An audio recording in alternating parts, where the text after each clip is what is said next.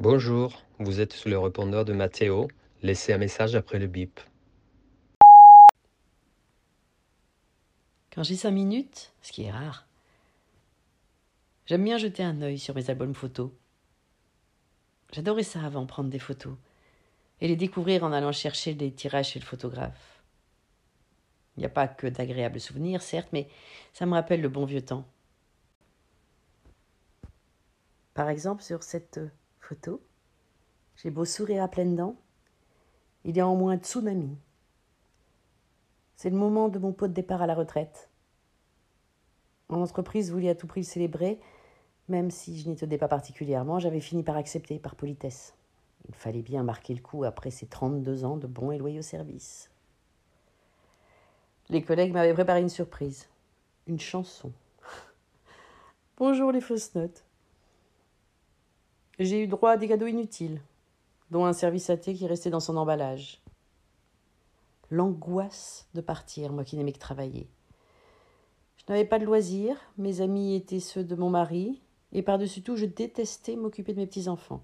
Je ne suis pas une mamie gâteau d'ailleurs, j'ai bien fait comprendre à mes filles que, même avec du temps libre, je n'étais pas à leur disposition pour faire la nounou pendant leurs heures de travail.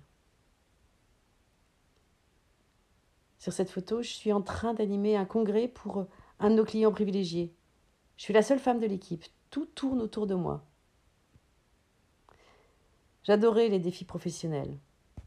Vendre, négocier, encadrer, superviser. Et surtout apprendre. J'ai passé ma carrière à me développer et à franchir les échelons. J'ai fini directrice, avec d'excellents résultats récompensés par de grosses primes. J'ai toujours gagné plus que mon mari, qui a été licencié à 53 ans. Il a fait une dépression. Mais il n'avait pas mis toutes les chances de son côté pour rebondir. Sur celle-là, c'est moi en tailleur, avec des épaulettes. J'ai reçu un prix d'innovation remis en main propre par le PDG. J'avais des semaines bien remplies et parfois des week-ends, alors c'est certain, ça m'a fait tout drôle de me retrouver à la maison, à écouter radio classique. J'ai sérieusement déprimé moi aussi. Comme un lion en cage, je faisais les cent pas à la recherche d'un but. Mon époux me regardait impuissant, me proposant de l'accompagner dans son club pour seniors. Mais rien que l'idée de me retrouver avec des têtes blanches à refaire le monde en mode c'était mieux avant, au secours. J'ai pensé à me lancer dans le bénévolat pour une association caritative, mais franchement, bosser gratos me filait de l'urticaire.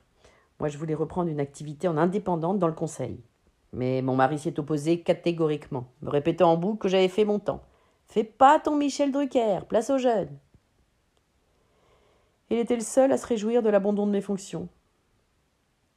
Ça faisait des plombes qu'il ne bossait plus. Il avait envie de vendre la maison pour déménager à Brest près de chez sa sœur. Nous sommes restés à Paris. Il a fallu qu'il tombe malade quatre mois après mon départ en retraite. La dégringolade. Son état n'a cessé de se dégrader au fil des mois. C'est pas faute de lui avoir dit de prendre soin de sa santé.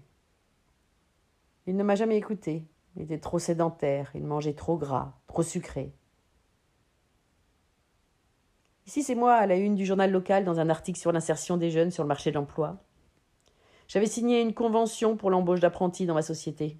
Un franc succès. J'étais pétrifiée de ne pas respecter mes engagements et rien n'a changé.